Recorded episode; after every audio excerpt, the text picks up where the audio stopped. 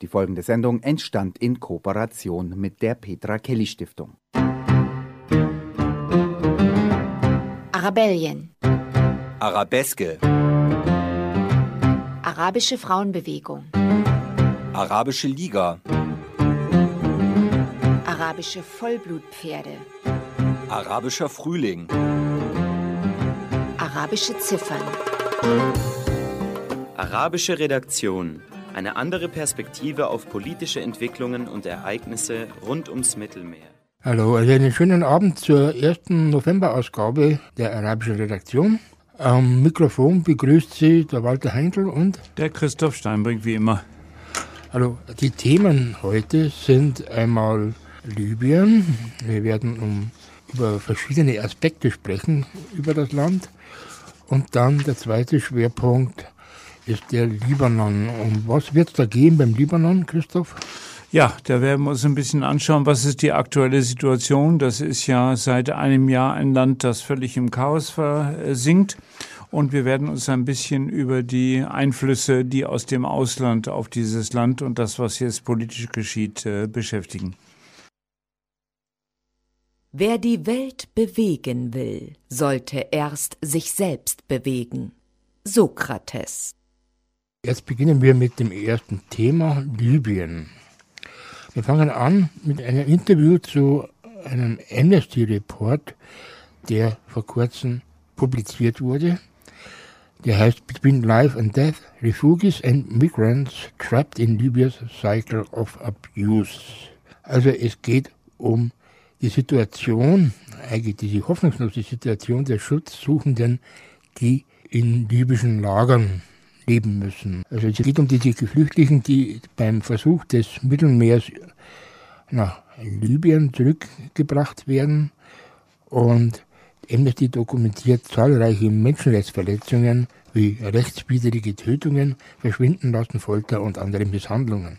Auch Vergewaltigungen und willkürliche Inhaftierung sowie Zwangsarbeit und Ausbeutung durch staatliche und nichtstaatliche Akteure. Franziska Wilmer ist Expertin für Asylpolitik bei Amnesty International und wir haben sie gefragt.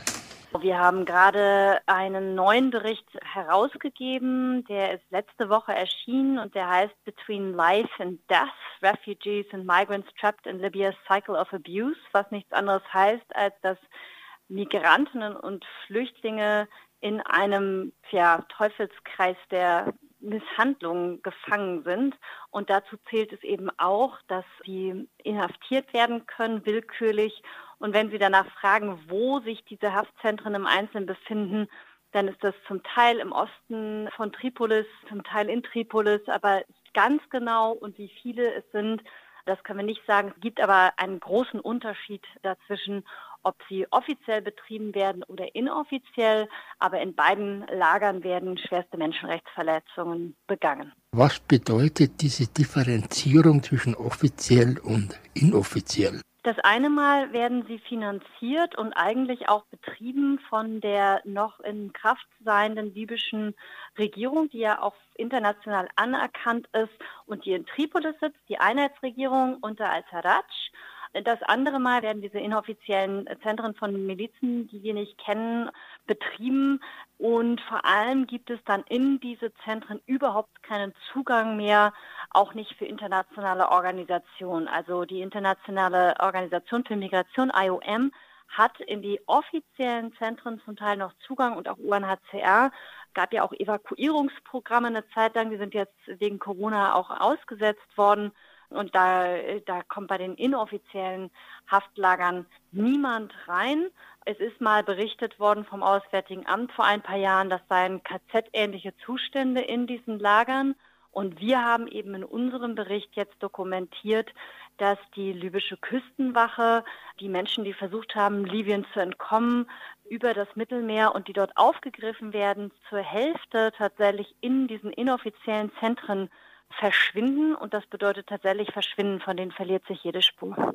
Es ist also so, dass in diesen sogenannten inoffiziellen Lagern es keine Möglichkeit gibt, zu überprüfen, wie diese Menschen dort behandelt werden.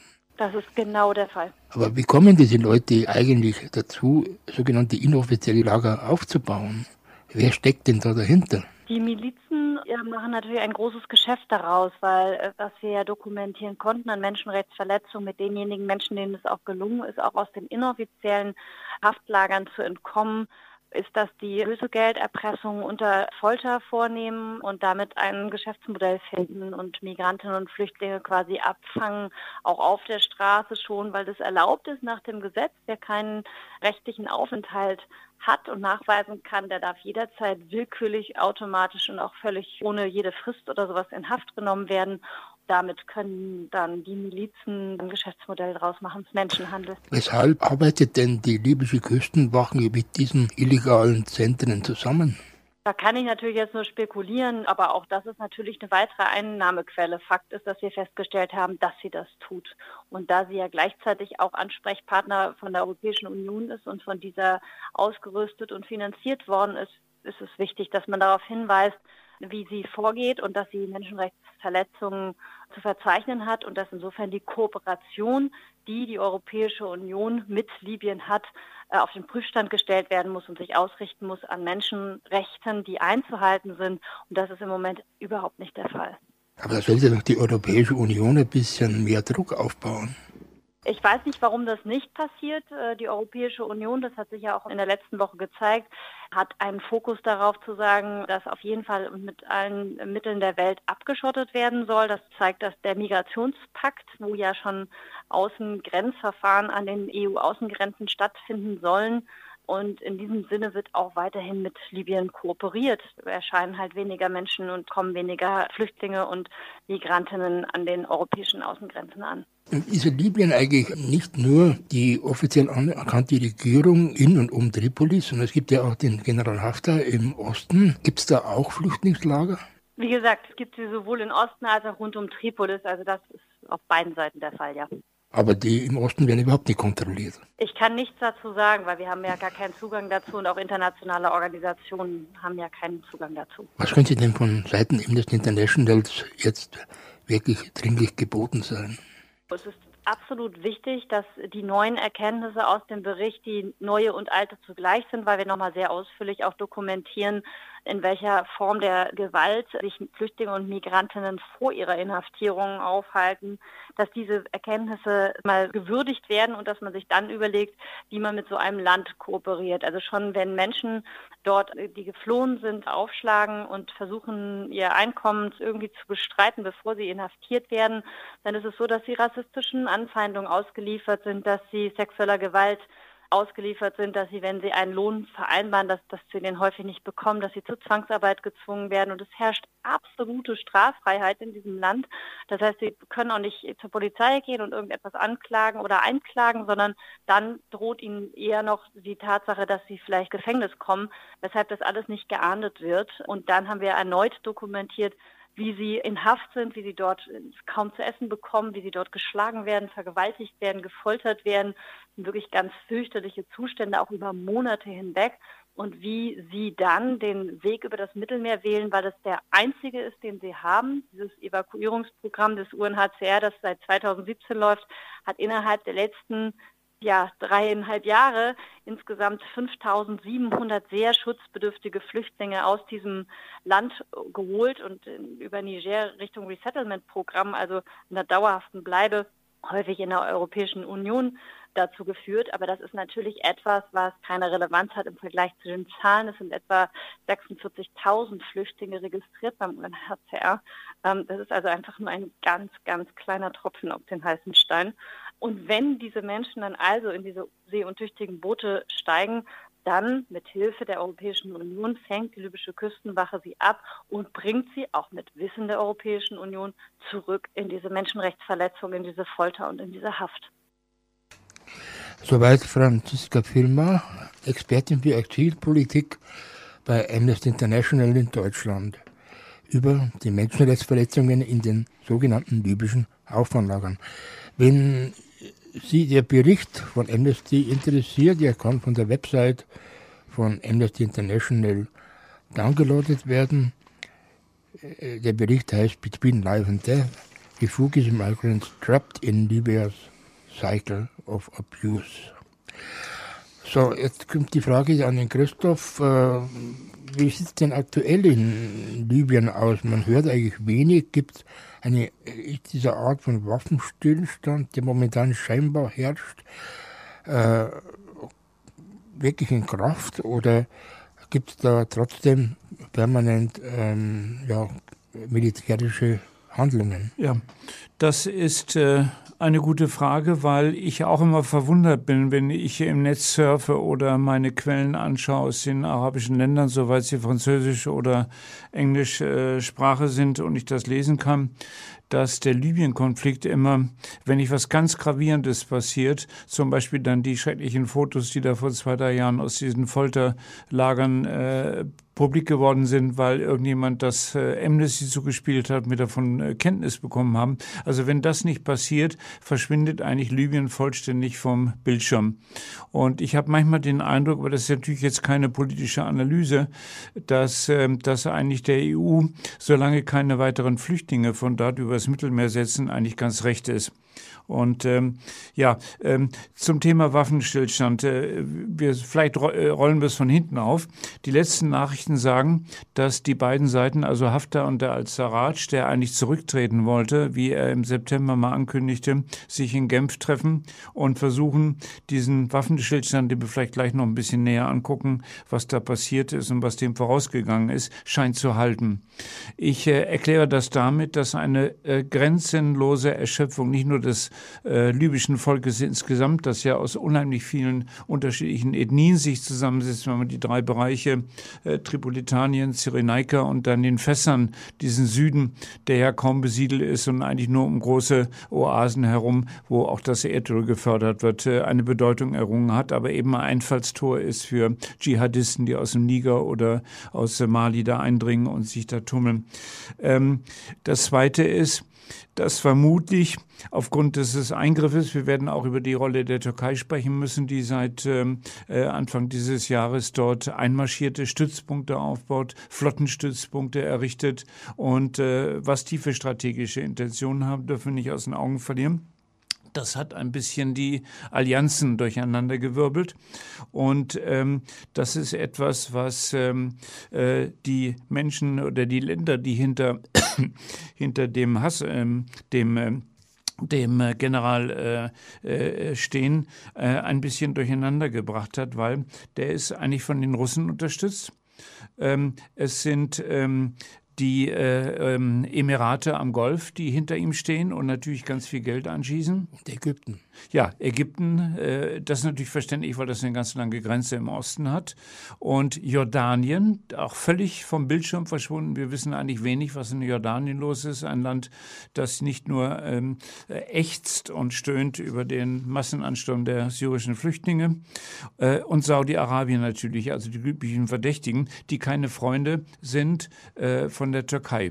So, ähm, das ist jetzt durch die Türkei durcheinander gekommen, weil der Haftar, der hat ja letztes Jahr einen Generalangriff vom Osten auf die ähm, Hauptstadt äh, Tripolis gestartet, hoffend, dass er damit das ganze Land übernimmt und dann sozusagen unter seiner Führerschaft ähm, dann auch den Ölbetrieb äh, wieder anschmeißen kann. Er braucht ja Geld in den Kassen und sozusagen der einigende Mensch äh, der, der, der des ganzen Landes werden könnte. Das wurde ihm durch den Einsatz Einsatz der Türkei äh, vermasselt. Aber das schauen wir uns gleich nochmal an. Also der Waffenstillstand, der vereinbart worden ist, ist tatsächlich zwischen beiden Parteien ausgehandelt unter UN-Auspizien äh, und äh, der scheint zu funktionieren, weil jetzt ab dem 3. oder 4. November sich die beiden Konfliktparteien in Genf treffen, um Details auszuhandeln, wie man das macht.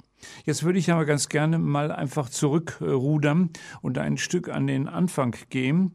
Ähm, äh, wir wissen, dass ähm, ähm, Libyen seit Gaddafi hinweg äh, gemordet wurde 2011. Ein Land ist, das völlig im Chaos äh, versunken ist. Heute überblicken wir ein bisschen besser, was so Faktoren waren, die dieses äh, Chaos mitproduziert haben. Erstens waren Millionen von Waffen im Umlauf, die plötzlich frei waren. Da haben sich viele bedient. Äh, das zweite war, man hat völlig unterschätzt bei diesem NATO-Einsatz damals 2011, 2012, dass ähm, ja äh, Gaddafi auch dieses Land eigentlich nur durch Gewalt zusammengehalten hat und indem er die verschiedenen tribalen Strukturen gegeneinander ähm, äh, ausgespielt hat und dann hat er dem einen gegeben und dem anderen hat er die äh, Knute gezeigt und dann bekam er wieder die Karotten und die anderen die Knute. Also ein ziemliches Gewaltsystem, was natürlich durch einen ihm sehr ergebenen Geheimdienst und die Armee äh, dann auch militärisch abgesichert war. Er hatte unheimlich viele Söldnertruppen äh, aus dem Bereich der äh, Tuareg aus Niger und äh, Mali in seiner eigenen äh, Truppe äh, integriert. Die waren jetzt plötzlich frei. Und die haben natürlich sich in den Waffenarsenalen bedient und sind dann mit diesen schnellen Jeeps in ihre Länder zurück, wo ja damals auch äh, durch Tuareg-Aufstände versucht worden ist, in Azawar im Norden von Mali einen eigenen Staat zu errichten. Also das hat einfach äh, losgetriggert verschiedene andere Konflikte, die vorher durch Gaddafi eben unterm äh, Deckel gehalten wurde. Den Gegensatz, den wir heute haben in der Person von Haftar aus dem Osten und ähm, Sarraj äh, für die international und auch von der UNO UNO anerkannte Regierung in Tripolis ist ein Gegensatz zwischen Landschaften, die immer, der immer bestanden hat. Das ist kein Produkt, das jetzt erst äh, virulent geworden ist mit dem Zusammenbruch einer staatlichen Ordnung. Was ähm, eigentlich ein Drama ist, die UNO hat ganz früh versucht, sozusagen Fremdeinflüsse zu unterbinden. Die UNO ist ja auch lernfähig und hat gemerkt, wenn ein Konflikt auftritt, oft durch die ähm, Militärmanöver der, der äh, Amerikaner inszeniert, dass ganz schnell sich sozusagen Stellverträgerkriege-Szenarien einstellen und am Schluss Leute auf dem Schlachtfeld äh, kämpfen, die eigentlich mit dem Land, in dem sie sich bewegen, gar nichts mehr zu tun hat und hinten runterfällt die Bevölkerung, die äh, nichts mehr zu beißen hat, denen man die Häuser wegbombt und die auf, äh, auf die Flucht sich begeben. Übrigens, weil wir jetzt diesen sehr erschütternden Bericht von Amnesty gerade gehört haben, es gibt inzwischen auch 150.000 Binnenflüchtlinge, die produziert worden worden sind durch den Angriff von Haftar auf Tripolis.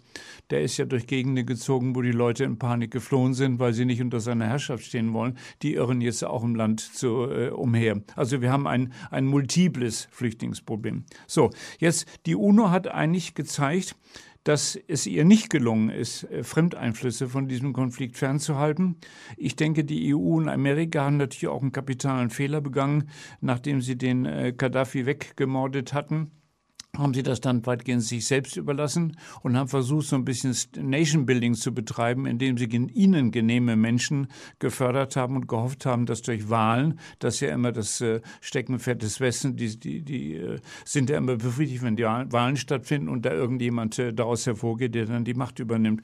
Das hat alles nicht geklappt und sie haben wenig Interesse gezeigt und die EU hat eigentlich erst wieder sich für Libyen interessiert, als wir es mit den Flüchtlingen aus dem zentralafrikanischen Raum Raum, die das als Transitland genommen haben, äh, zu tun hatten und es der EU zu bunt wurde. Und dann solche verrückten Geschichten äh, entstehen, wie wir eben in dem Interview auch gehört haben. Wir haben eigentlich eine Küstenwache, die ist aufgerüstet worden von der NATO, von EU-Geldern. Aber der Hintergrund ist jetzt nicht, dass die da unten die libysche Küste vor irgendwelchen Angreifern schützen sollen, sondern die sollen uns die Flüchtlinge vom Leib halten. Aber das sind genau die, die natürlich mit den Warlords äh, der verschiedenen verschiedenen ethnischen Gruppierungen, die inzwischen das als ein Geschäft betreiben, die Flüchtlinge zu versklaven, ähm, in, unter einer Decke stecken. Und das ist ein einträgliches Geschäft. Ich möchte nicht wissen, welche Millionensummen die EU hier auf Sand gesetzt hat, gut hier aufs Wasser, äh, hoffend, dass äh, die Flüchtlinge abgehalten werden. Also das ist so ein Hintergrund, der diesen Konflikt äh, sehr komplex macht.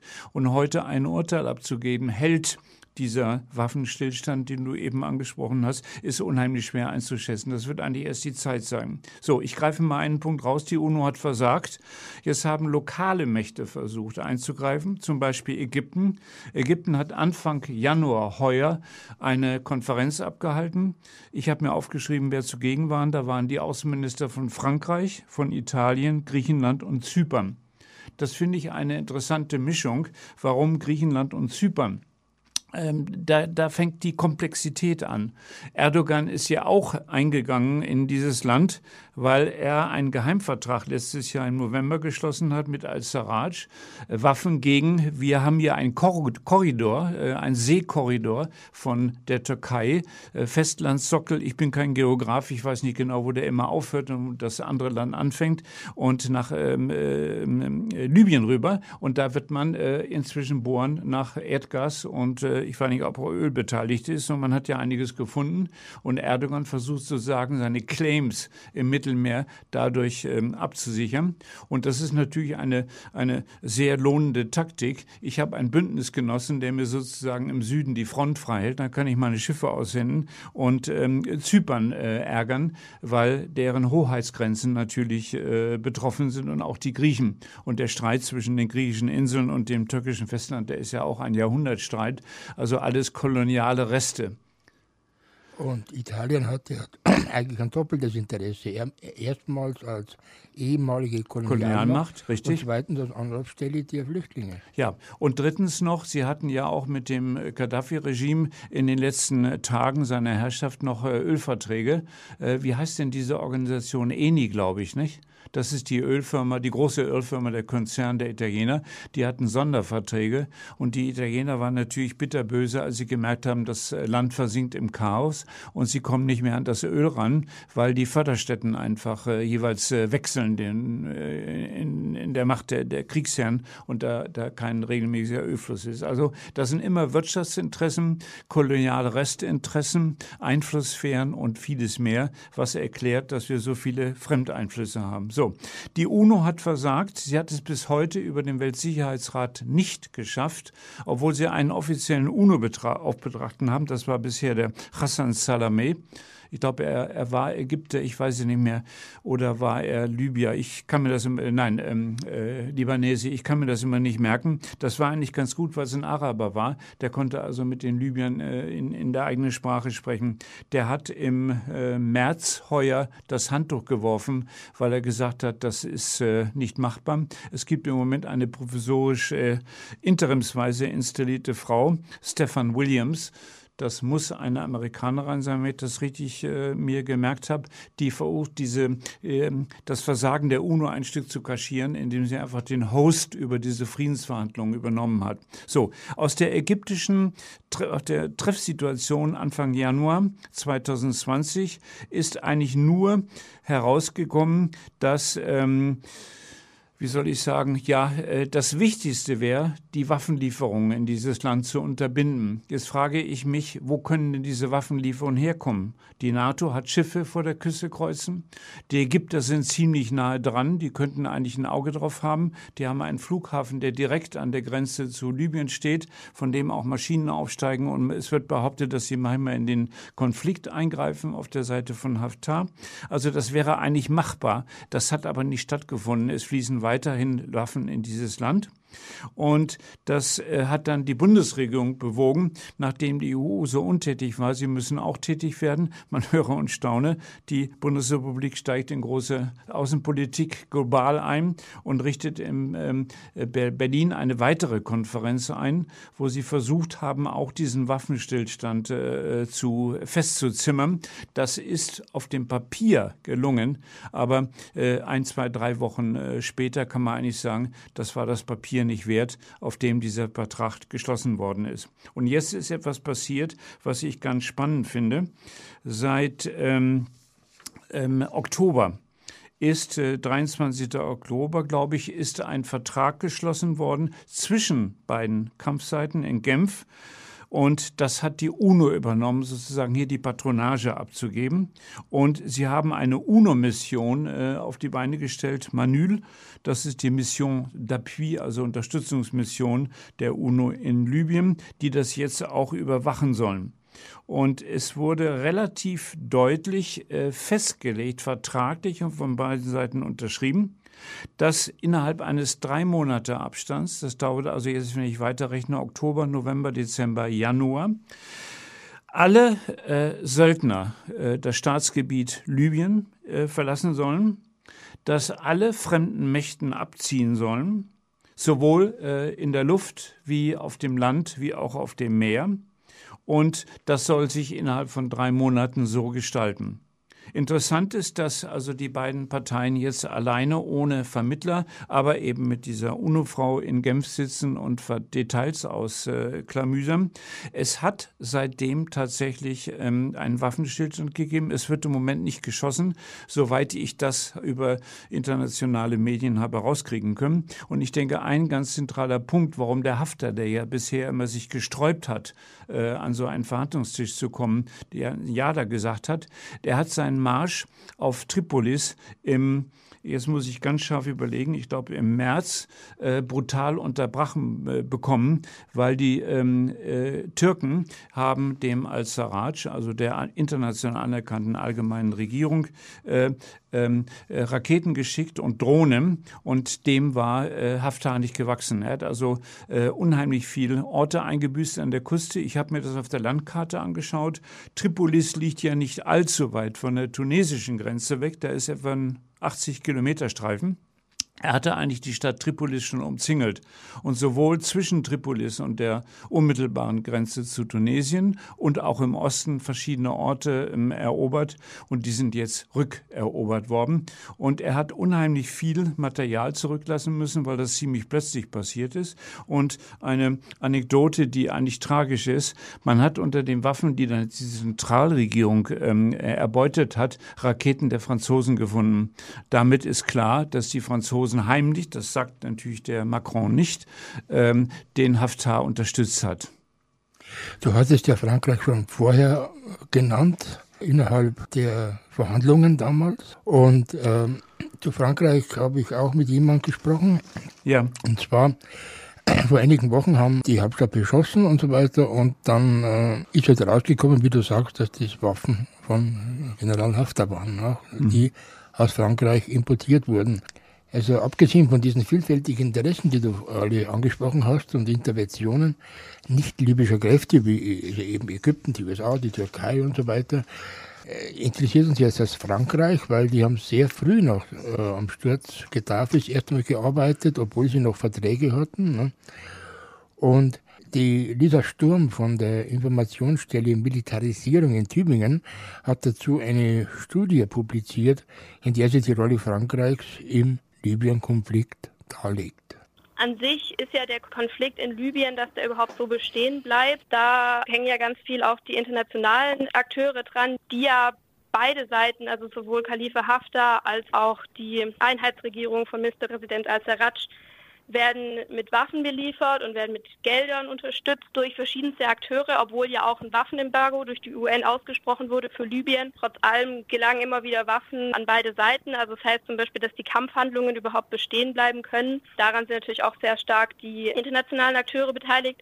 Jetzt auch gerade die Türkei zum Beispiel, die jetzt massiv mit Soldaten unterstützt und dadurch Einfluss nimmt. Das ist ja auch so ein bisschen der Vorwurf, dass solange die, dieser Einfluss bestehen bleibt, zu keinem Friedensprozess kommen wird. Also selbst wenn diese Einflüsse nicht mehr da sind, ist der Friedensprozess ja sehr schwierig. Aber solange der noch durch Ausbildung und Waffen und Soldaten und Gelder unterstützt wird, wird es so wahrscheinlich bestehen bleiben. Dann haben Sie eine Studie publiziert, und zwar behandelt es die französischen Interessen in Libyen Frankreich hatte davor schon massive Interessen in Libyen. Es geht um Erdölinteressen, es geht um Interessen, die mit der CFA-France-Währungsunion zusammenhängen. Also es ist ja eine Währungsunion, zu der zwölf Länder in Afrika gehören, Libyen nicht, aber Gaddafi hatte eben Pläne, diese Währungsunion aufzulösen und eben eine afrikanische Währungsunion zu etablieren diese Pläne und, und, Frankreich kann über diese Währungsunion, also der CFA-France ganz kurz, den Euro gekoppelt, kann dadurch halt, kann dadurch Einfluss nehmen auf die Wirtschaft dort, ähm, auf die Parität von diesem CFA-France. Also das heißt, es geht auch um wirtschaftliche und ökonomische Interessen. Einflussnahme, dann wurde die NATO-Intervention sehr stark von Frankreich vorangetrieben, das stimmt.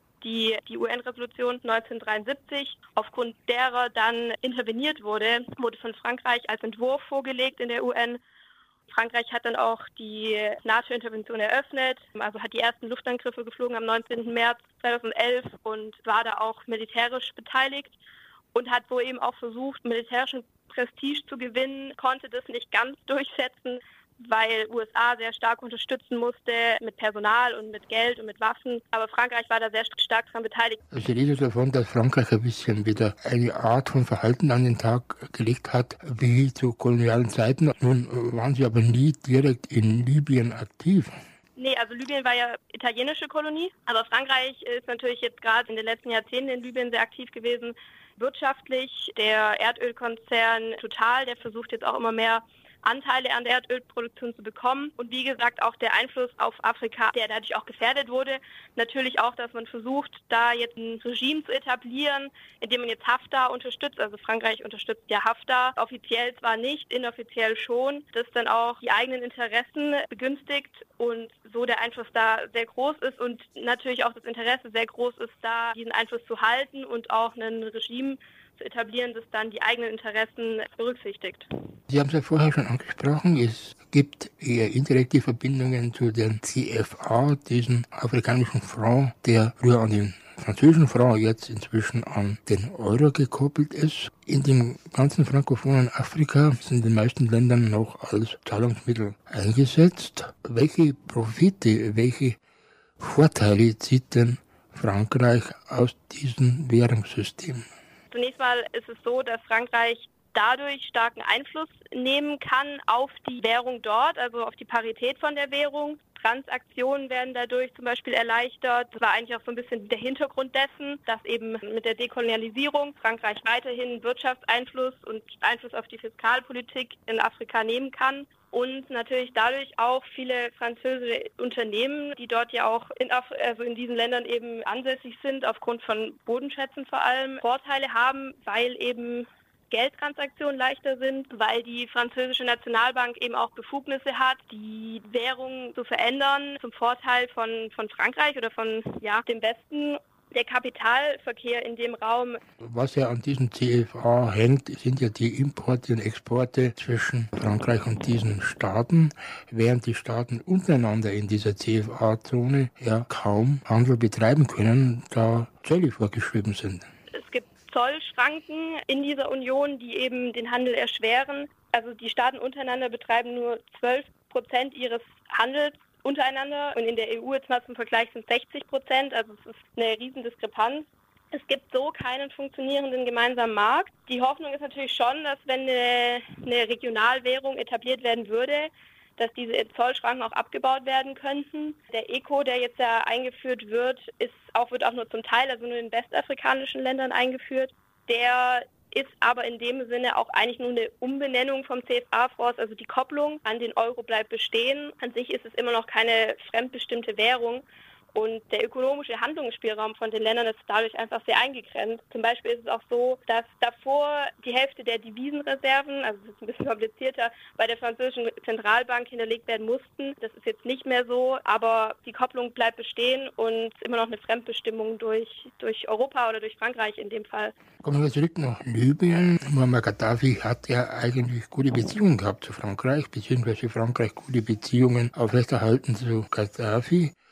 Denken Sie, dass Gaddafis Vorhaben, eine afrikanische Wirtschaftszone, eine afrikanische Währung zu installieren, maßgebend war für das Engagement Frankreichs zum Sturz von Gaddafi? Ich denke schon, dass das auf jeden Fall einer der großen Faktoren war. Es ist auch schwierig, da jetzt eine Hauptmotivation rauszufiltern. Wieso hat Frankreich diese Militärintervention jetzt so stark vorangetrieben. Da haben sicherlich noch andere Interessen reingespielt, aber ja, ich denke, das wird auf jeden Fall ein großer Faktor gewesen sein. Ich habe das ja auch relativ ausführlich in meiner Studie beschrieben, genau aus dem Grund, weil das natürlich ein Wirtschaftsverlust, ein riesen Machtverlust, Einflussverlust für Frankreich bedeutet hätte. In großen Teilen Afrikas jetzt eben gar nicht mehr unbedingt nur auf Libyen bezogen. Deswegen denke ich auf jeden Fall, dass das ein großer Faktor gewesen ist, warum Frankreich das so, so dringlich auch vorangetrieben hat. Und das war auf jeden Fall eine Hauptmotivation, denke ich, von. So weiß also dieser Sturm von der Informationsstelle Militarisierung, die eine Studie veröffentlicht hat über die Interessen und Rollen Frankreichs im Konflikt in Libyen. Ja, ich mag einen kleinen Satz noch, ehe wir weiterschwenken zum nächsten Schauplatz äh, anmerken. Einen Grund hat sie nicht genannt, der natürlich für das Engagement heute von Frankreich auf der Seite von Haftar eine große Rolle spielt. Sie sind in Frontalopposition zur Türkei. Und die Türkei hat sich ja im Libyen mächtig ausgebreitet. Ähm, ähm, es ist ganz interessant, warum dieser Konflikt besteht. Die Türkei ähm, hat ja in dieser Region äh, ja im 16. Jahrhundert ähm, als die Osmanen den Maghreb besetzt hatten, drei Provinzen aufgebaut mit den Hauptstädten Algier, Tunis und Tripolis. Und es gibt Wissenschaftler, die ironischerweise, ich weiß gar nicht, ob das noch Ironie ist oder heute schon wieder zutrifft, die sprechen von einer Neo-Osmanisierung. Äh, das heißt, die Türkei rückt in ihre ehemaligen Besitztümer des 16. und 17. Jahrhunderts wieder ein. Also, und Frankreich will dem natürlich einen Riegel vorschieben. Das sieht man auch im Gas- und Erdölkonflikt bei den Mittelmeerbohrungen um Zypern und Griechenland, wo die Franzosen inzwischen auch mit Kriegsschiffen aufwarten.